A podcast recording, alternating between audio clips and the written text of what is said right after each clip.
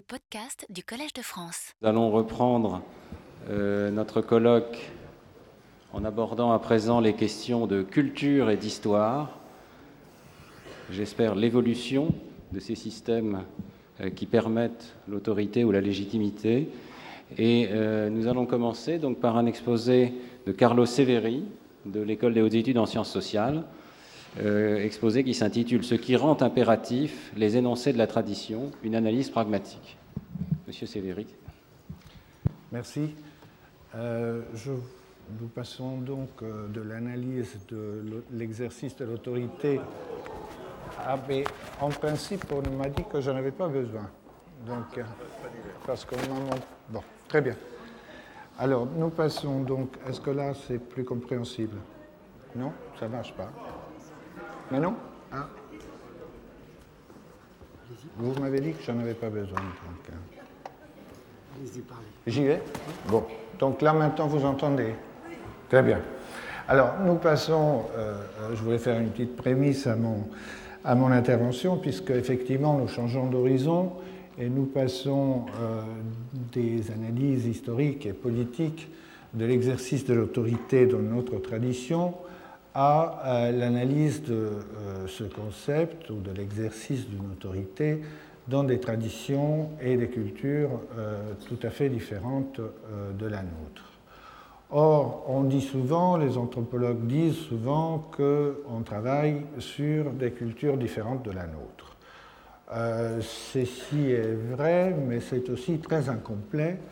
En fait, je voulais tout de suite euh, déclarer qu'en ce qui me concerne, l'exercice de l'anthropologie euh, a pour objet non pas des cultures différentes, mais des relations entre notre savoir, notre culture et des savoirs différents.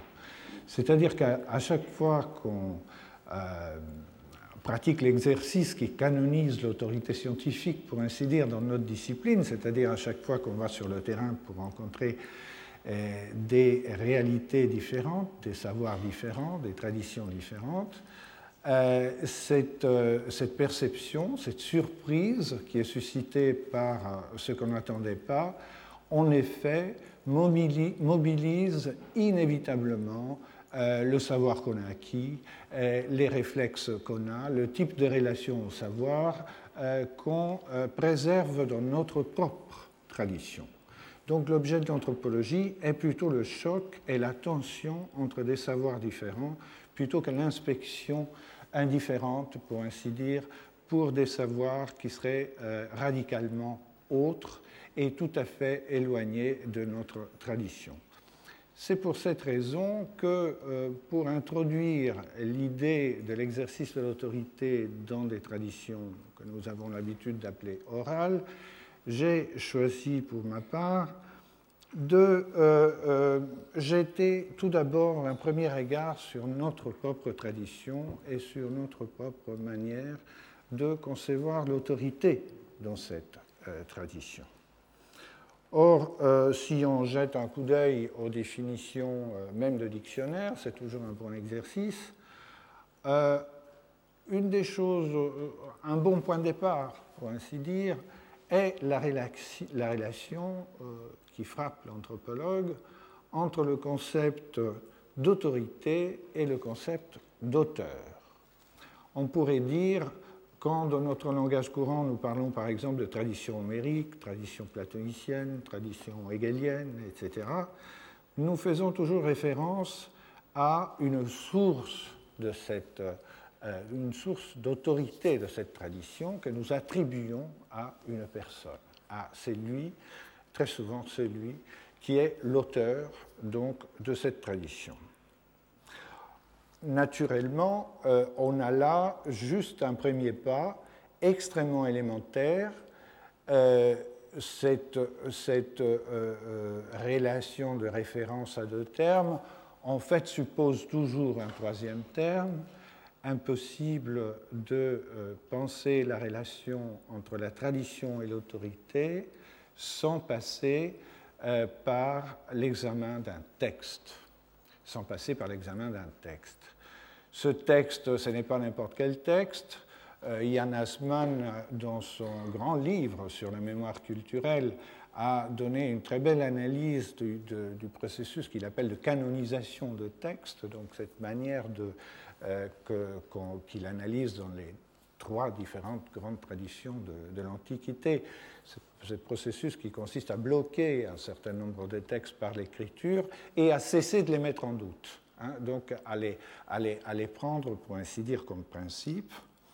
Et donc le troisième terme essentiel qui permet de parler euh, d'autorité à l'intérieur de notre tradition. Donc on pourrait, comme premier pas, pour ainsi dire, dire que si lorsque nous parlons par exemple de tradition aristotélicienne, nous attribuons à un auteur la source de l'autorité d'une tradition, c'est en fait au texte que nous attribuons quelque chose d'autre, c'est-à-dire son principe de légitimité. Alors, je vois là déjà, euh, pour ainsi dire, une relation à trois termes, auteur, texte canonique, autorité, qui est naturellement, une, euh, pour l'instant, telle que je la présente, entachée euh, d'un excès d'empirisme. Parce qu'en effet, il suffit de regarder euh, le travail qui nous inspire depuis, depuis, depuis, un siècle et demi, au moins, des hellénistes et, des historiens de l'Antiquité, c'est-à-dire nous anthropologues, pour nous rendre compte qu'un auteur euh, un auteur n'est pas nécessairement euh, euh, un auteur littéraire. Hein. Le terme auteur ici, qui fonctionne comme source d'autorité, peut être par exemple un auteur collectif ou peut très bien ne pas être un écrivain. Alors j'utilise ici un très beau papier de Florence Dupont euh, qui commence euh, exactement comme ça. Méfions-nous des étymologies latines. Euh, l'étymologie ou la relation entre octoritas et, octor est des plus hasardeuses parce qu'en fait, elle remarque d'un côté que très souvent le terme auctor s'applique plutôt à des historiens qu'à des écrivains.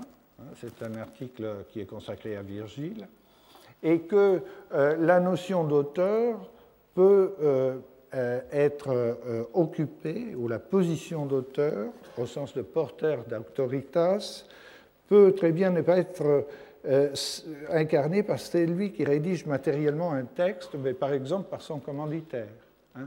Tel ou tel membre de l'aristocratie romaine, sénatoriale par exemple, passe la commande, pour ainsi dire, à Virgile d'écrire tel ou tel poème, et en fait, l'auteur, c'est pas Virgile en ce cas, c'est le commanditaire. Donc on peut, on peut euh, en conclure qu'il serait prudent, pour ainsi dire, de, euh, pour nous euh, qui voulons sortir de la tradition occidentale et aller voir des principes d'une généralité un peu plus, plus étendue, pour ainsi dire, de euh, parler donc de relations à trois termes, mais plutôt euh, à, nous rendre compte que ces termes doivent être définis de manière euh, relativement abstraite.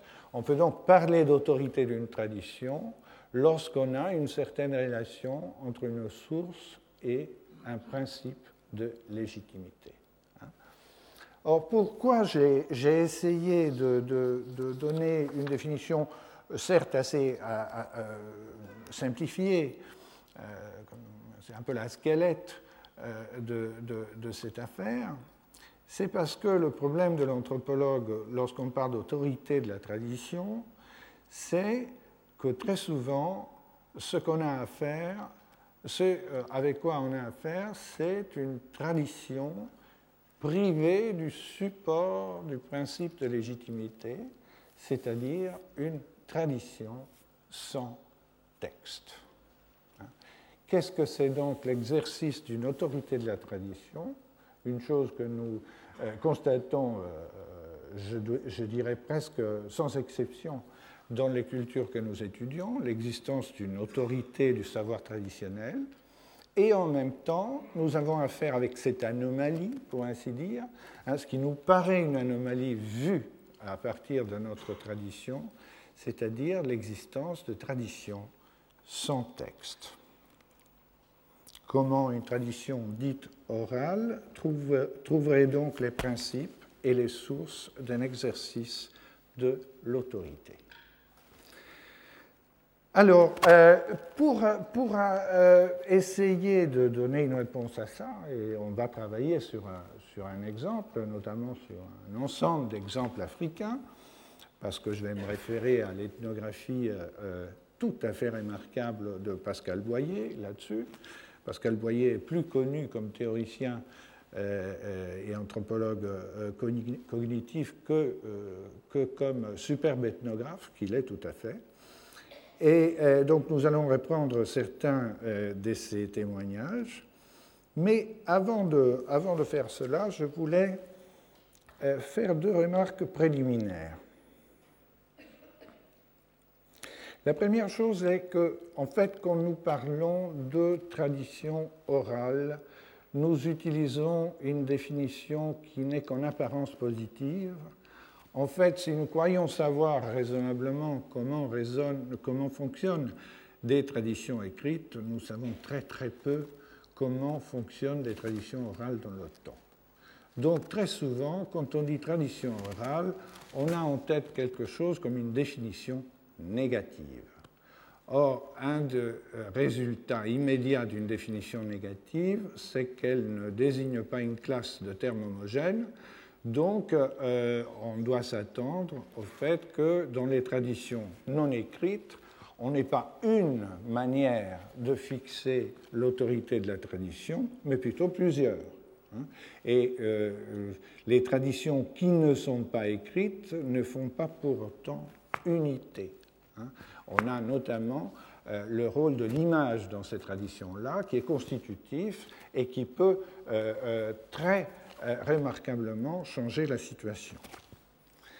D'autre part, l'élaboration d'une source de euh, l'information n'appartient pas du tout en titre à une tradition écrite, je, je l'ai dit, dans les traditions que nous appelons orales, très très souvent on invoque l'autorité du savoir traditionnel, mais on sait moins on euh, étudie moins la question, on, cite moins le fait que euh, une élaboration, enfin une préoccupation d'élaborer, d'expliciter la source d'une information et l'autorité d'une information peut être un pur fait de langue.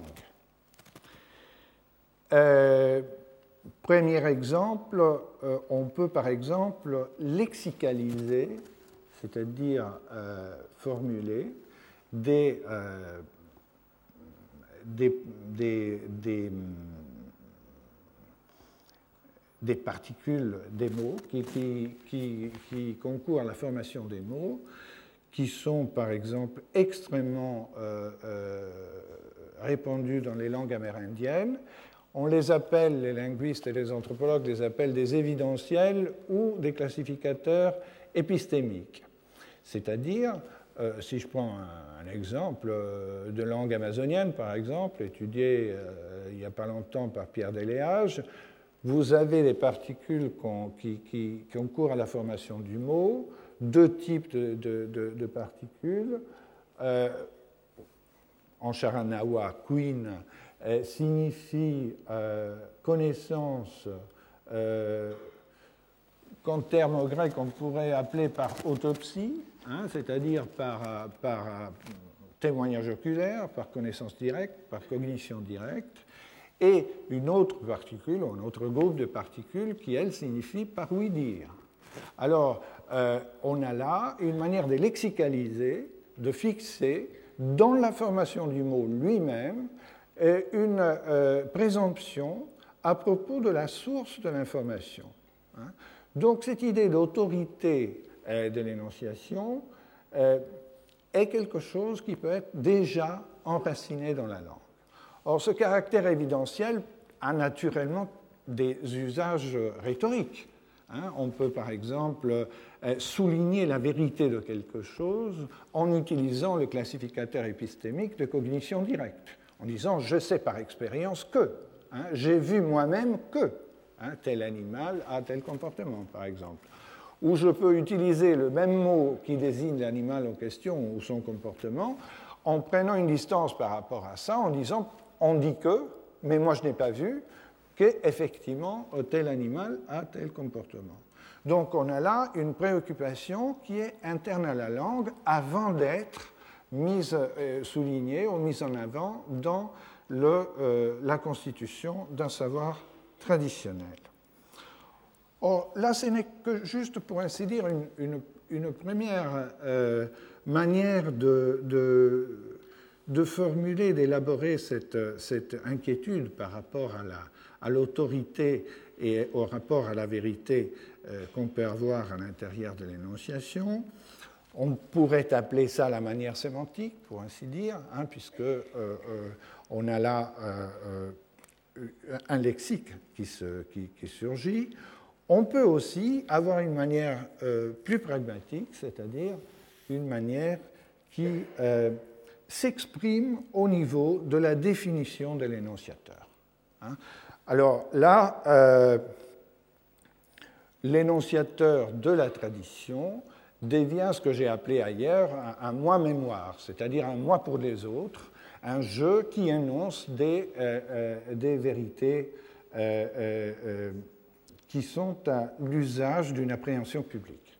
Alors, j'ai travaillé ailleurs sur la figure, par exemple, du chaman amérindien, le chaman chanteur, donc c'est l'énonciateur d'une parole qu'on veut efficace par rapport à la relation à soi-même et aux esprits animaux, par exemple, et on a là tout à fait une définition d'une identité complexe qui n'est pas du tout l'identité quotidienne. Le chanteur est donc une personne qui n'est pas comme les autres et qui est définie euh, de manière notamment par des identités contradictoires, qui réunit des identités contradictoires. Voici quelqu'un qui peut être à la fois esprit animal, esprit végétal, etc. etc. Or, je ne vais pas m'occuper de cela euh, aujourd'hui, je vais plutôt prendre un autre, euh, euh, un autre cas de figure qu'on trouve et qui nous intéresse particulièrement, c'est le phénomène du fait que, dans certaines occasions, cette définition de l'autorité par la langue, qui se réalise à travers une définition spécifique de l'énonciateur, avec un effet d'autorité, est transféré sur un artefact. Donc on a des euh, objets qui sont des objets parlants, qui sont des objets auxquels on prête une parole. Et à partir de là, on les traite comme des euh, êtres vivants, on va dire. Or, ces transferts d'autorité sur l'artefact n'a rien d'exotique. Euh, en fait, dans notre tradition, nous pouvons penser à toute une série de procédures de transfert d'autorité sur des artefacts. Maurizio Bettini, par exemple, euh, a euh, très bien décrit des situations euh, dans, le, monde romain antique où, par exemple, pour prêter serment, on, faisait cela devant la statue de l'empereur. Et nul besoin, naturellement, que l'empereur soit vraiment là pour que le, serment soit garanti, pour ainsi dire, par une instance d'autorité. Hein. Euh, le Salvatore Settis, par exemple, a euh, décrit de façon assez amusante l'usage d'un mot latin, legimus, dans le monde byzantin, où en fait, dans une, dans une situation où le latin était presque plus compris, euh, le mot legimus était une sorte de trace indexicale de l'autorité de l'empereur. Donc là aussi, on déchiffre sur l'artefact une présence euh, qui est celle d'une instance d'autorité. Donc en fait, euh, rien, de, rien de bien exotique à ça. Les Africains dont on va parler ne font finalement essentiellement rien de différent, sauf que, sauf que lorsque nous pensons par exemple à un artefact comme celui de la statue de l'empereur, mais je pense aussi aux très beaux travaux de Lia Dickerman sur la photographie de Lénine euh, et son usage dans la société euh, post-soviétique, enfin post-révolutionnaire, euh, eh bien, qui, est aussi pensé comme une instance d'autorité, d'indexicalité, de présence, eh bien, on a là toujours un artefact qui se réfère à une instance d'autorité bien identifiée. C'est bien quelqu'un. C'est bien une personnification spécifique. Et d'autre part, tout le monde sait, on est dans une sorte de fiction sociale, euh, de caractère par exemple juridique, donc très sérieuse, euh, où on sait très bien que l'instance, euh, que l'objet est là pour représenter une instance virtuellement absente. Donc ce n'est pas à l'objet lui-même qu'on confère l'exercice de l'autorité. Or, l'anthropologie, la recherche sur le terrain, nous met en présence de cas où l'exercice de l'autorité inverse ces deux termes. Donc c'est à la fois un artefact qui, auquel on attribue à lui-même l'exercice d'une autorité et non pas en tant que représentation en tant que telle, nous allons voir, c'est le cas des fétiches africains, et d'autre part, et ces artefacts sont porteurs d'une source d'autorité constitutivement anonyme. Donc c'est un peu euh, le concept que je voudrais introduire dans cette analyse de sources et des principes euh, de l'autorité dans les traditions orales, c'est le concept d'autorité anonyme. Alors là, nous commençons à sortir effectivement de notre univers culturel et nous nous trouvons face à euh, des euh, euh, situations plus inattendues, plus inattendues. Bon, prenons donc, je sais que je n'ai pas le temps de vous présenter dans les détails l'exemple sur lequel euh, on peut discuter et retrouver euh, la focalisation de cette autorité anonyme, en fait, je vais me référer à une, région de l'Afrique qui est la région en grande partie de langue bantou, qui est comprise entre Nigeria, Gabon, Congo et Cameroun, et aussi Guinée équatoriale.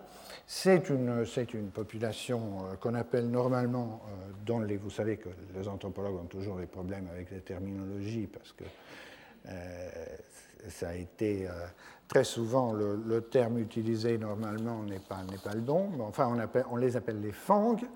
Ils peuplent les musées d'art primitif d'ailleurs, ils sont connus comme des grands artistes, et ils ne sont pas seulement des grands artistes, on connaît chez eux Pascal Boyer notamment, mais d'autres, euh, euh Nzema aussi, Ngema, pardon, a euh, publié des grandes épopées. Ce sont des grandes épopées qui, en général, ont comme thème, bien sûr, l'origine du peuple Fang, mais aussi toute l'époque où le peuple Fang a eu des relations avec des êtres immortels et euh, tous ces êtres immortels ne sont pas des alliés ou des amis, bien au contraire, ils sont aussi structurés par clans patrilinéaires. Il y en a qui sont des amis, il y en a qui sont des ennemis. Donc on a tout le temps une espèce de grande épopée politique de la relation entre les fangs et les êtres immortels. Or, ces, grands textes sont euh, interprétés par des personnages au cours euh, qu'on appelle donc, qu'on appelle le chanteur du Mouet, et qui euh, fascine littéralement un, public pendant des nuits entières, et euh, qui, qui, en quelque sorte, retrace et, et euh, réaugmente l'intensité et la véridicité de cette histoire de la relation avec les immortels pendant ces récitations. Or, euh, pour essayer de, focaliser un peu mon propos, je vais euh, m'en tenir à la figure de l'interprète et à sa relation avec son instrument de musique. Parce qu'en fait, ces, épopées sont chantées, en effet, et, le chant, l'instrument et l'interprète sont en fait appelés du même nom, le mouette. Hein. L'interprète dira Je suis une corde de, ma harpe, de ma cithare, et la harpe elle-même sera appelée comme l'histoire qu'on raconte. Or, quand on essaye de. Quand, Pascal Boyer interrogeait euh, ces personnages, qu'il a bien connus, il trouve euh, deux manières typiques de se référer à l'autorité de la tradition. D'une part, on a une généalogie euh, humaine, pour ainsi dire, c'est-à-dire j'ai appris ce chant d'un tel, lequel l'a appris d'un tel, lequel l'a appris d'un autre, etc. Et puis ça, ça va naturellement jusqu'au personnage mythique qui à Immortel, qui a donc donné le chant au premier des maîtres, Fang. Mais ce qui est intéressant, c'est que ça ne suffit pas du tout d'avoir appris euh, ces textes pour avoir l'autorité de les énoncer. Pour avoir l'autorité de les énoncer, eh bien, on passe dans un, dans un type de, tradition qui, lui, est défini par une série d'épreuves initiatiques euh, une expérience corporelle très forte, et euh, à ce moment-là, on bascule, pour ainsi dire, dans un, dans un élément de secret. Hein.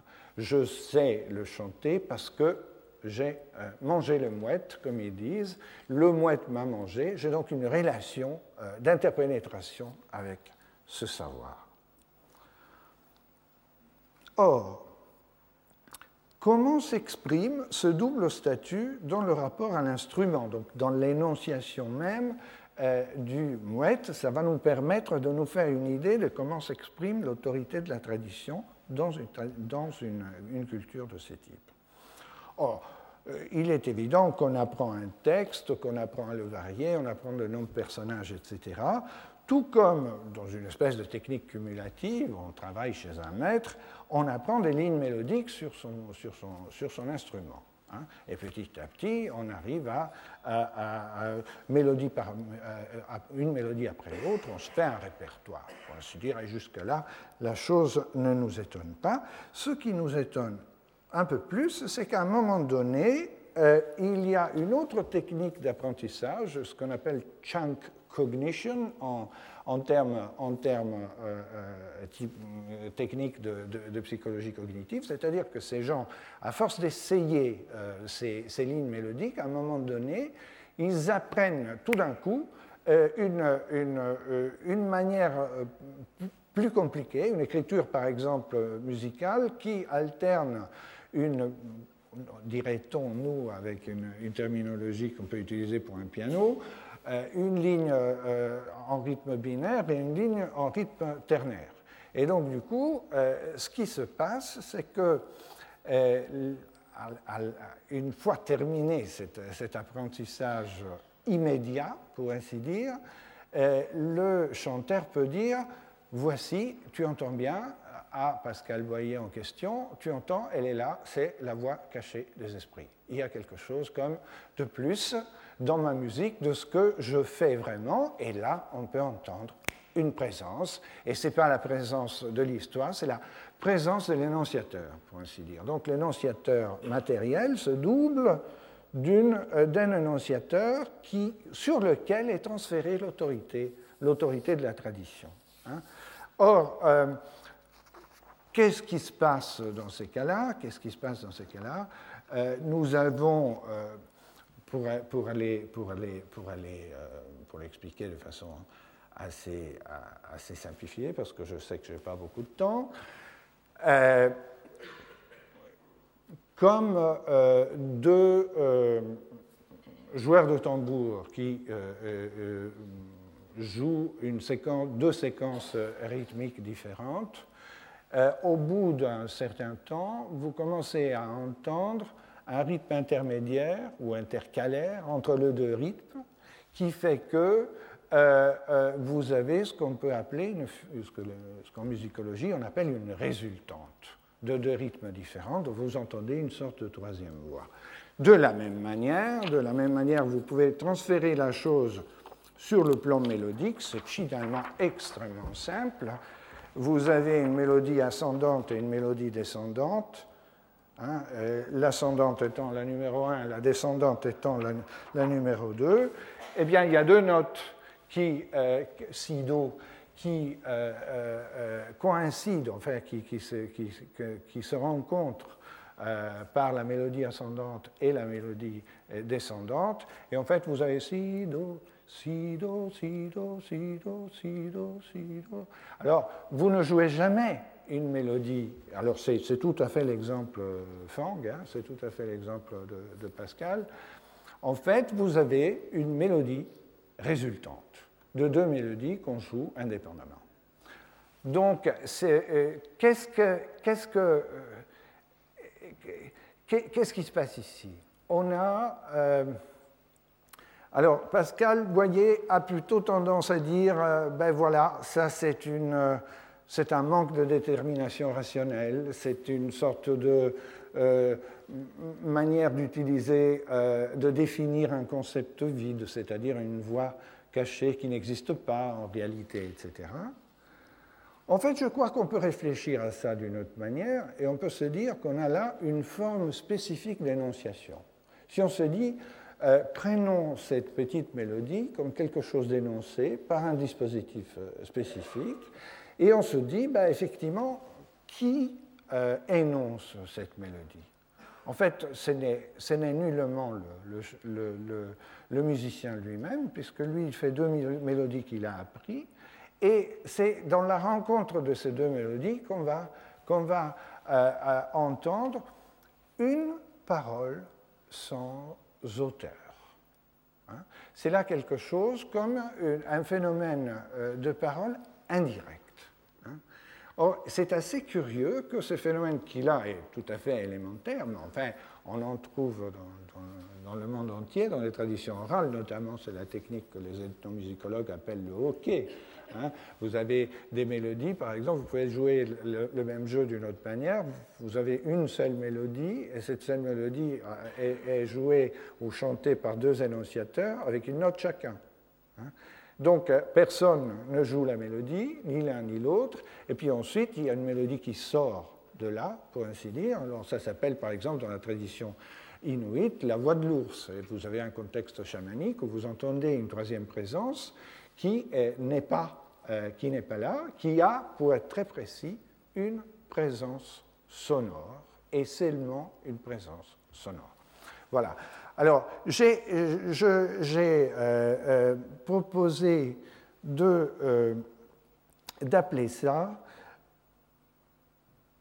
d'appeler ce processus qui produit une mélodie résultante, j'avais envie, j'ai eu envie de le préciser par une analogie. En fait, si vous prenez en termes visuels euh, une image de ce type, dans une série d'autres choses, voilà, vous avez techniquement ce qu'on peut appeler, ce que j'ai appelé finalement, euh, une chimère. C'est-à-dire une, une, image qui mobilise, qui est d'un côté euh, formée, tout comme notre mélodie, de la convergence de traits appartenant à d'autres images, identifiant d'autres images, et qui donc hétérogène, et qui en même temps mobilise ces aspects latents. Alors vous prenez par exemple ce masque-là, et ce n'est pas immédiat, mais euh, quelques minutes après, on se rend compte qu'il s'agit d'une double présence. Hein, vous avez un faucon qui est là, et d'autre part, une partie des choses qui, de la ligne qui définit la présence du faucon, définit aussi la présence d'un masque anthropomorphe. Hein. Donc vous avez ces deux, ces deux choses-là. Or, qu'est-ce qui se passe dans le cas de l'énonciation du mouette? Vous avez une chimère énoncée en termes sonores.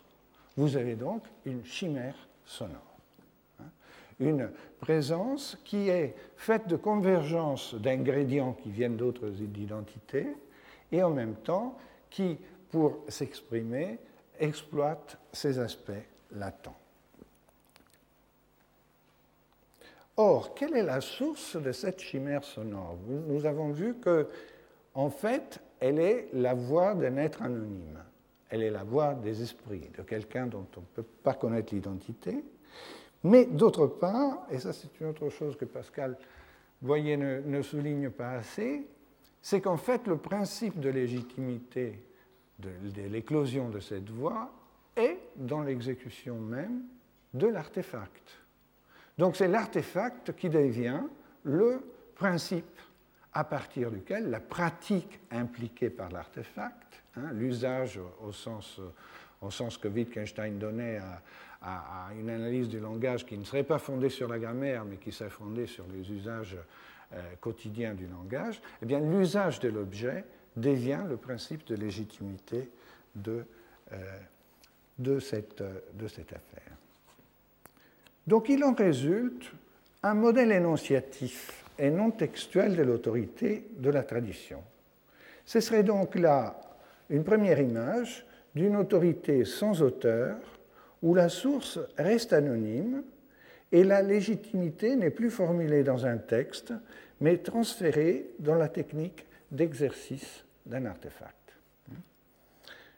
Donc on pourrait dire euh, ce qui rend impératif les euh, énoncés de la tradition, eh bien voilà, c'est ça.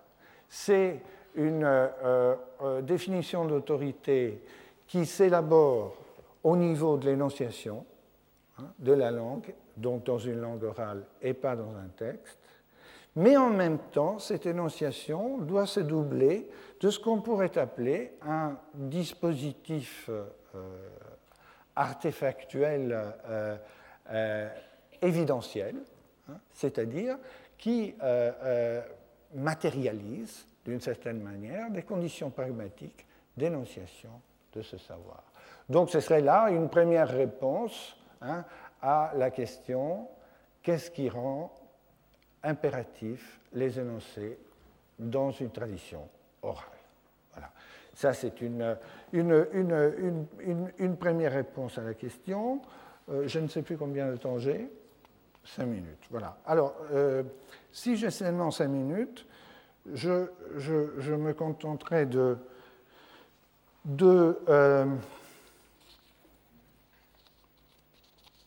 de montrer brièvement que l'intérêt de ce modèle, je l'ai déjà un peu dit, c'est une manière d'approcher euh, les images et les artefacts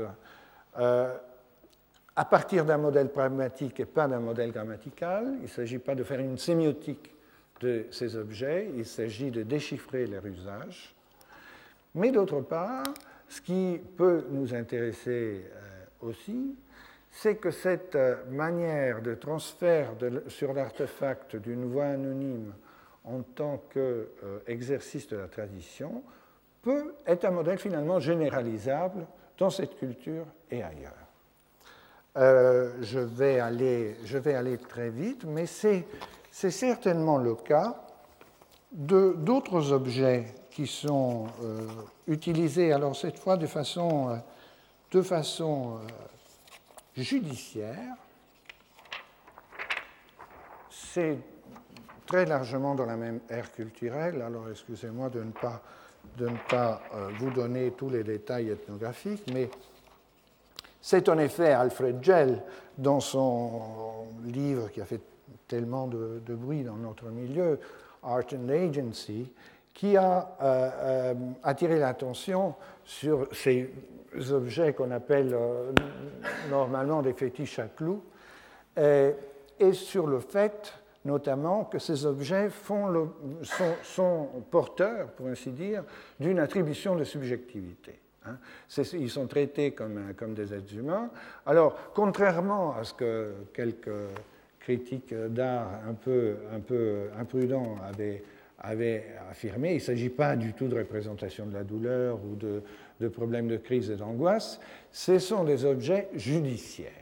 Hein. Ce sont des objets auxquels, euh, devant lesquels on se présente et qu'on manipule un peu comme un instrument de musique, c'est-à-dire qu'on complète en plantant un autre clou dans la base, en bois qui est, qui est à l'intérieur. Et à partir de ce geste-là, euh, on aura euh, une, sorte de transfert d'intentionnalité sur l'objet qui, lui, de façon surnaturelle, va donc, par exemple, réaliser une punition ou, une vengeance. Hein. Or, ce qui est intéressant dans, cette affaire, c'est que si on regarde un peu l'ethnographie, on se rend compte que euh, le principe à partir duquel l'objet devient actif, c'est en effet euh, la mort d'un jeune chasseur qui euh, possédait une substance particulière qui le, rendait efficace à la chasse. Hein, c'est un coulou, c'est une sorte de, comment dire, euh, de caractère qui anime à la violence, hein, de capacité, de force intellectuelle ou de force spirituelle qui, donne, qui donne à, la, violence, euh, qui attribue à la violence son, efficacité.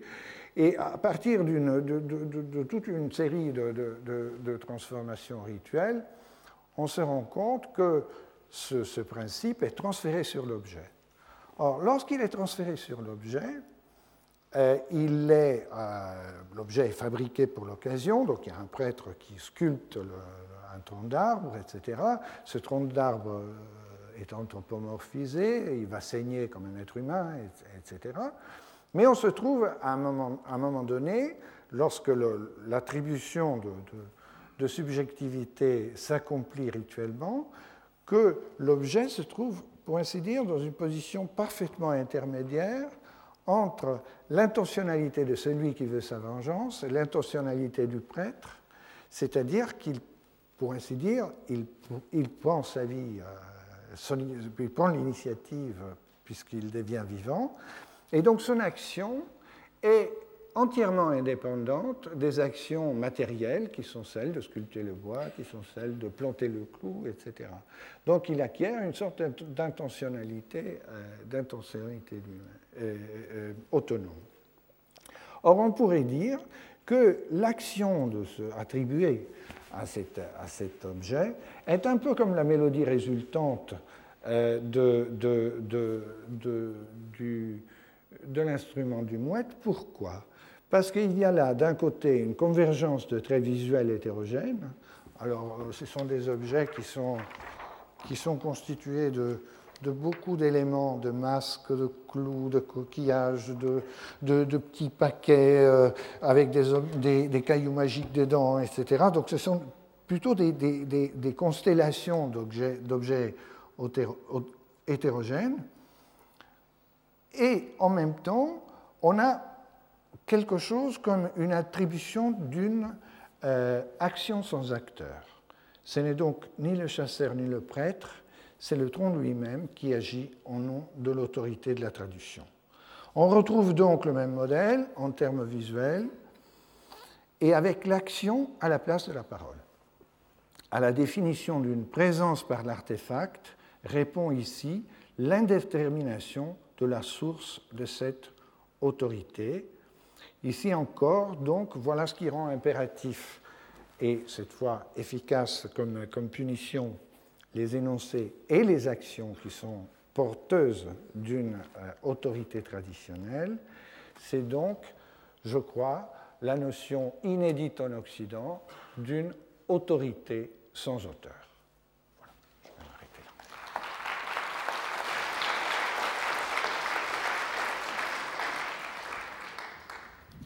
Merci beaucoup.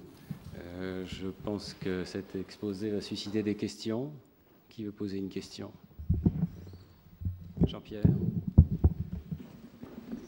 Euh, C'est exposé euh, passionnant parce qu'il souligne en quelque sorte une invariance de la tradition orale et une manière de maintenir cette invariance. Et je me demandais dans quelle mesure beaucoup de ces mécanismes ne sont pas simplement euh, dus à, cette euh, constance dans le maintien d'une mémoire collective qui euh, n'évolue pas, contrairement à d'autres traditions culturelles comme celle dans laquelle nous sommes plongés actuellement.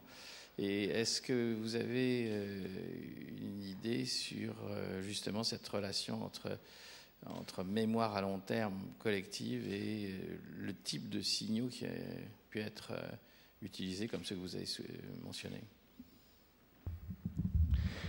ben, je crois que ce qu'on peut. Enfin, la, question est naturellement. Il est impossible de lui répondre entièrement, mais il y a quand même des éléments euh, qui vont dans ce sens-là. C'est-à-dire qu'on met de la psychologie à contribution, pour ainsi dire, on met des opérations euh, individuellement, enfin, des opérations individuelles reconnues euh, collectivement à contribution pour faire de la culture essentiellement. C'est-à-dire que ce qui se passe, c'est qu'on a une sorte de régularité psychologique euh, qui est une expérience partagée, sur laquelle on construit un discours. Hein. Et effectivement, on a absolument besoin que ça reste stable. Parce qu'en fait, ça prend la position d'un texte, pour ainsi dire. Hein. Ça prend la position d'une opération mentale partagée. Hein. Or, le problème de l'invariance est intéressant, c'est-à-dire qu'en fait, en réalité, du point de vue visuel, les chimères ne, font, rien d'autre que notre mélodie résultante euh, du point de vue sonore, c'est-à-dire euh, d'exploiter euh, des possibilités latentes dans le langage sonore ou dans le langage visuel. Donc effectivement, ce sont des articulations significatives dont on fait des configurations. Hein. Et à partir de là, on construit un discours et même des institutions invisibles, si je peux reprendre le terme, ou des puissances indirectes. Hein. Est-ce que justement, un des traits, je m'excuse, je, continue sur la question. Est-ce qu'un des traits caractéristiques, c'est que justement, ils ne se confondent pas avec euh, le langage commun et euh, les événements communs? C'est-à-dire qu'ils sont en dehors des lois physiques, c'est-à-dire qu'il y a une espèce euh, d'exception dans, dans ce qui est représenté finalement.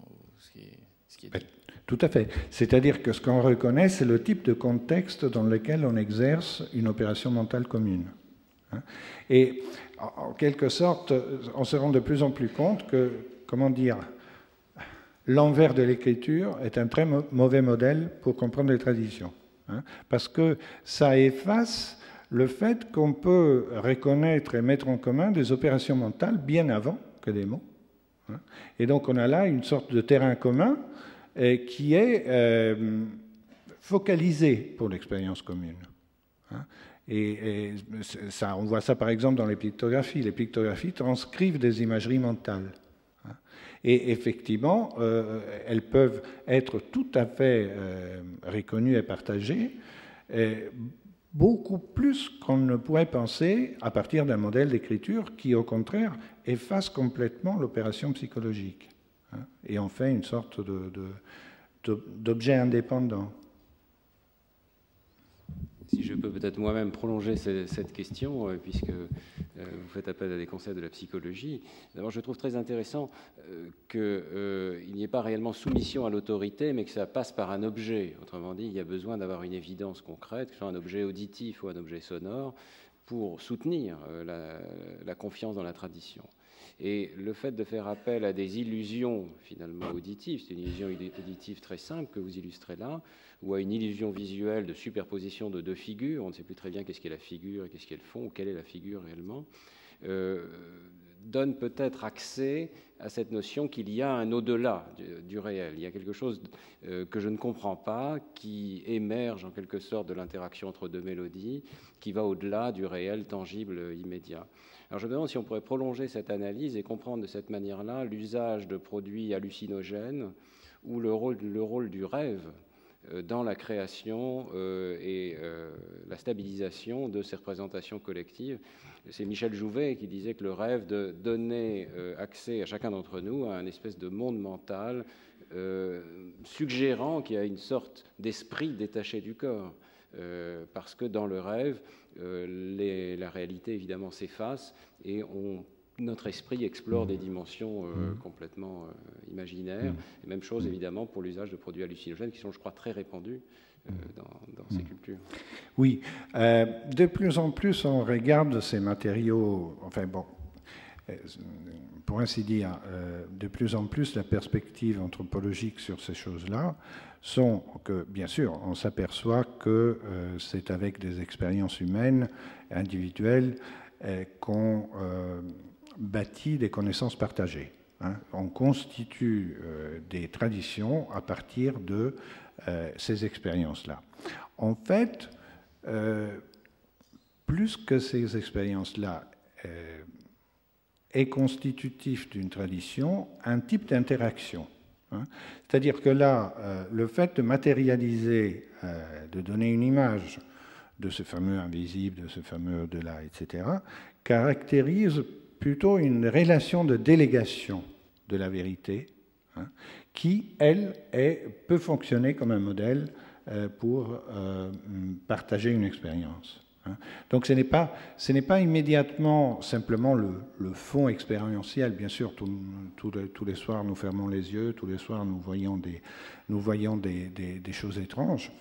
Mais en même temps, attention, le rêve, euh, toutes les fantasies, toutes les images oniriques ne font pas tradition, justement. C'est-à-dire que ce qui est intéressant pour nous, c'est le processus de sélection. Ça, c'est une chose que Freud écrit tout le temps. Euh, vous, vous, ouvrez les yeux et, le rêve s'en va. Et euh, s'il reste quelque chose, c'est que bon, c'est spécial, etc., etc. Donc, euh, l'opération culturelle d'excellence est une sélection dans ces répertoires d'expérience à partir de la mise en place de modèles de partage, pour ainsi dire. Donc, de modèles essentiellement relationnels. Retrouvez tous les podcasts du Collège de France sur www.collège-de-france.fr.